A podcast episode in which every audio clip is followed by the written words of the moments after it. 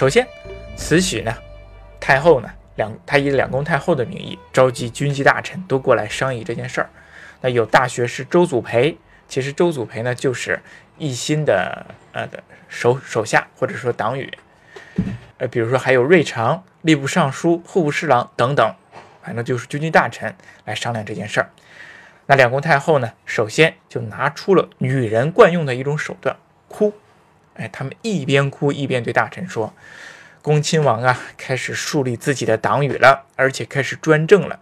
我们没有办法再忍受他，必须得从重治罪。”四年前，两宫太后就用哭这个手段呢，来向奕欣倾诉八位顾命大臣欺负他们。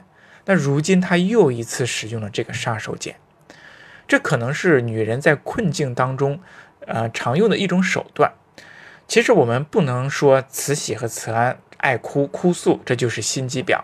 那太后其实是一国之尊呢，他们向非亲非故的大臣哭诉，哎，也许是不得已的苦衷，那也许真的是一心有些跋扈，让太后感觉到了威胁，就像四年前一样。所以说，他们。再一次这样向大臣们进行哭诉了。那大臣听到太后想治一心的罪呢？他们的反应是什么样的？他们其实是两头为难，不敢吱声。那这个时候，慈禧就说了：“各位大臣，你们应该念及先帝的恩情啊，不能够害怕恭亲王，他罪不可赦。你们快点商议一下，拿出一个办法出来。”那这个时候，大臣周祖培就。一边磕头一边说：“唯太后决断，我们当臣子的不敢有主意啊！”哎，慈禧一听这个就生气了。哎，如果要这样的话，那要你们干什么呢？啊，等皇帝长大了之后，你们就不怕有责任吗？周祖培说：“弹劾这件事儿呢，是需要有真凭实据的。嗯，请允许我们呢都退下。”详细调查，然后请大学士倭人一起来办理。那太后就说：“那你们就赶紧退下来调查这件事儿吧，商量出来一个办法。”刚才周祖培提到的大学士倭人，他是在朝中朝廷当中一个非常重要的人物，他应该算是清流派的领袖，学问做得非常好，严格的按照儒家做人做事的风格要求自己，算是道德的标标杆。他也是曾国藩的老师，在朝中呢具有一定的领袖作用，所以说，所以说对待如何处理一心这样的大事儿，一定得喊上他。但是倭人这个人呢，他思想相对保守，主张遵循祖宗之法，反对一心的改革，也算是一个顽固派。所以说，我们看到这里啊，对于如何处理一心这件事儿。就牵扯了各派进来，那各派呢，都根据时机局打着自己的小算盘开始活动了。呃，首先这些大臣联合审问了蔡寿祺，问他你有什么样的依据来说奕心有这样这样的罪行？结果没想到呢，蔡寿祺自己却说，我弹劾奕心王的这四点呢，都是道听途说来的。并没有什么真凭实据，我拿不出来啊！奕欣呢，好像也没有什么具体的劣迹。那本来这样的话，事情就非常好办了。蔡奇寿没有真凭实据，那就是诬告了，那就不需要再追究奕欣的责任了。但是政治不是这么玩的，它没有这么简单。首先，这些大臣们觉察到太后她是要找奕欣的茬，而如果直接说奕欣没有罪，那就是得罪了太后啊，怎么办？那再者呢，顽固派的倭人呢，他也想趁机敲打一下奕欣。那所以说呢，这个倭人呢就给太后写了报告，他说：，呃，通过审问蔡寿祺，我们没有发现真凭实据。但是恭亲王身处要职，如果平时廉洁奉公、严以律己的话，怎么可能招来非议呢？怎么可能有人弹劾他呢？虽然没有真凭实据，但是这些控告肯定不是事出无因。那怎么处理恭亲王呢？还请太后自己定夺。哎，这个报告写的真的是非常的老奸巨猾，他既不说一心有罪，又不说一心没罪，怎么办？还让太后自己定夺？哎，这是政治老手打太极的说法，可以说没有什么责任的表现。恭亲王呢，他原来是权力的集中者，他们不想得罪。太后想治罪的意图，他们也不敢违抗，所以就说了这些模棱两可的话，让太后自己拿主意。那太后对于这个报告也非常不满意。其实慈禧呢早就有了主意，因此他就召见邹主培、倭人，把自己亲笔写的谕旨给了他们。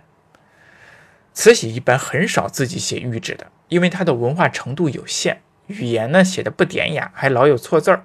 那这一次呢，可见他急了，他非常想治一心的罪。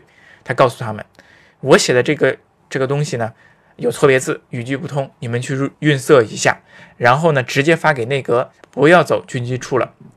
军机处呢，是与呃雍正以后的重要权力机关，一般情况下，皇帝的命令拟定之后，都要先经过军机处。再传给内阁，一步一步的执行。慈禧让这份奏折绕过军机处，可见他非常着急。当然，另一方面呢，也说明军机处有人，慈禧担心会会出差错。那么，慈禧这个谕旨到底写的什么呢？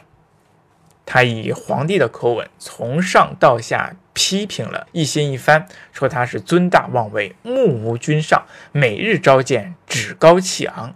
最后给的决定是。毋庸在军机处议政，革去一切差事，不准干预公事。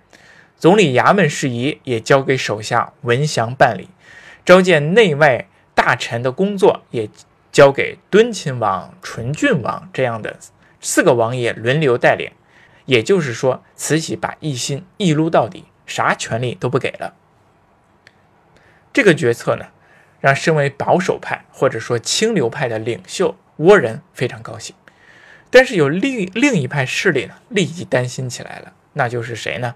那就是慈禧本来想委以重任的敦亲王。敦亲王呢，他是属于王爷派。敦亲王是道光皇帝的第五个儿子，咸丰皇帝的弟弟，奕欣的哥哥。他本来是要被慈禧，嗯，罢免奕欣之后安排重任的，但是他还是要反对慈禧的决定。为什么呢？是因为他自己不想要权力吗？不是，因为敦亲王他感觉到慈禧的这种做法威胁到了整个王爷派的利益。奕欣是王爷的代表啊，而且是很能干的一个呃王爷啊，权力也非常高。但是这样说被慈禧恩赏就恩赏，说被他罢免就罢免的话，那么王爷不就成了慈禧的掌中物了吗？所以，敦亲王从王爷集团的角度上书给奕欣求情。他说：“恭亲王议政以来，并没有看到非常显著的劣据，只是在招对的时候有些行为不检点。但是这些贬点我们都没看到呢，都是听说的。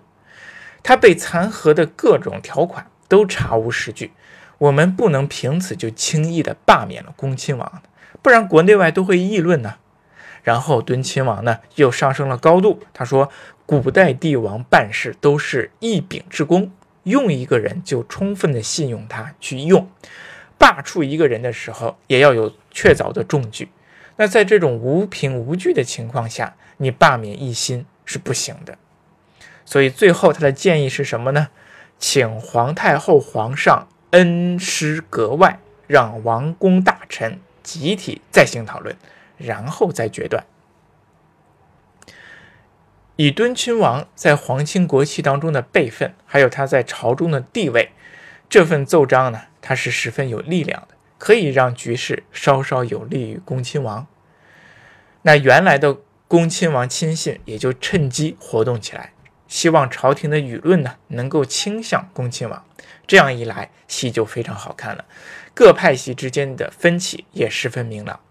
清流派的领袖倭人自始至终都支持慈禧的决定，因此他和慈禧谈完之后，给大臣的谈话都是什么呢？就是一心狂肆已甚，就不能再用了。但是恭亲王的亲信呢，比如像洋务派的文祥和太后会面之完，他就传来了不一样的话，就说朝廷用人取舍呢，应该秉公处理。如果你们大臣认为恭亲王应该治罪，你们一起讨论；如果你们认为恭亲王可以赴任的话，那我也不反对。你看，倭人的传话和文祥的传话完全不一样，正好相反。一个说必须治恭亲王的罪，一个说恭亲王不是不可以复用。我们很难说倭人和文祥是故意假传圣旨，也许是慈禧的主意发生了改变，更有可能慈禧玩弄政治手段，见什么人说什么话。啊，不管怎么样呢，这两个谕旨完全不一样，这就让大臣充分的讨论起来，支持恭亲王的和反对恭亲王的都畅所欲言。有人说，一心的罪查无实证，你得给人家机会，不能够轻易的罢黜。那有人说，恭亲王总是遭受到了非议，一定不是子虚乌有，所以不能够再重任了。还有人说，这是皇家的事情啊，我们外人呢不好插手。嗯，不管怎么样，倭人呢，他还是最后写了一个有利于太后的报告，就是革取一切差事。那这个报告一出啊，那些在各部位掌握实权的大臣也为恭亲王打抱不平，上了一波奏折。他们说，恭亲王办理内外事务都是尽心竭力啊，尤其是外交事务，不可一日没有恭亲王。你不能凭着子虚乌有的罪名就把人家给罢黜了。这些大臣一方面为恭亲王打抱不平，其实啊，他们也是为自己的处境担心。为什么呢？因为就凭清流派言官的一封奏折，就把给有实权的王爷罢免了。他们担心自己也会有这样的遭遇，他们有一种害怕，害怕自己被言官诬告，所以说他们支持恭亲王。那面对这么多的王公大臣的说情，慈禧啊觉得，哎，把恭亲王一撸到底啊，还是不可能的，也不现实的。内外朝政呢？可能还需要他干活，尤其是外交事务这一块因此，他就宣布，恭亲王啊，你还可以管理总理事务衙门，但是其他两项重要的事务，议政王和军机处的职务被免除了。慈禧采用的这种方法是什么呢？避重就轻，或者说是去其根本，留其枝叶。他想把，呃，一心的一切职务都割去。恐怕应该是犯了众怒，能不能做到，就把重要的能够参与核心决策的职务，议政王和军机大臣两项给去掉，只留下了一个总理事务衙门来管理外交洋务，还美其名曰小惩大戒。这种手段能骗过大臣吗？很显然是不能的。那些政治老手一看就知道太后的用意。那支持恭亲王的大臣服不服这个决定呢？不服，因此他们再次上书营造舆论。他们甚至就开始攻击清流派的领袖倭人了，说他的一些做法也不符合组织。那与此同时，这个时候呢，外国公使的势力也活跃起来，他们强烈支持恭亲王。这样一来呀，内外的态度非常明显，这让慈禧非常的为难。他现在自己虽然是太后之尊，虽然听政了四年，但是发现自己啊肆肆无忌惮的去罢免恭亲王，还是心有余而力不足的。在这次政治斗争当中呢，他悟到了权威和造势的微妙关系，大势所趋一定是不能够逆转的。于是呢，他就赶紧掉掉头转向，两宫呢又召见了恭亲王，批评他了一顿。那这个时候呢，一心就扑倒在地，痛哭流涕，说自己错了。啊，这样一来呢，双方都消了气儿，太后也有了台阶下。那最后，慈禧呢，还给了奕欣军机大臣的职位，让他参与核心权力决策。但是，议政王的头衔却无论如何都不能给他了。最终，双方都各让一步，哎，这场政治就结束了，历时三十九天。最后问题来了，那这场政治斗争当中，到底是谁赢了，谁输了呢？无疑，慈禧她没有达到自己的最初目的，没有能够割去恭亲王的一切职务，而且似乎恭亲王除了议政王的头衔去掉了，其他的权利都还在。但是慈禧却在这场斗争当中显示了自己的权威、政治的素养。他在整个朝廷当中满满的刷了一次自己的存在感，也让王公大臣知道了自己的决心和手段。所以说，慈禧应该是赢家。那么，恭亲王呢？他虽然还是军机大臣，虽然还管理内外内政外交，但是他的议政王头衔给去掉了，他的丑事宣扬了天下。他在整个斗争过程当中呢，没有发起一点还手，这也让人非常的费解。总之啊，一心的气焰被压制了下来，他的政治自信呢也被慈禧严重的敲打了。在接下来与慈禧的斗争当中，一心几乎不断的处于败势，最终十年之后被革去了一切职务。然而不管怎么说，一心他还是一个实实干派，虽然他被打压下去了，但是他还是踏踏实实的在做事儿。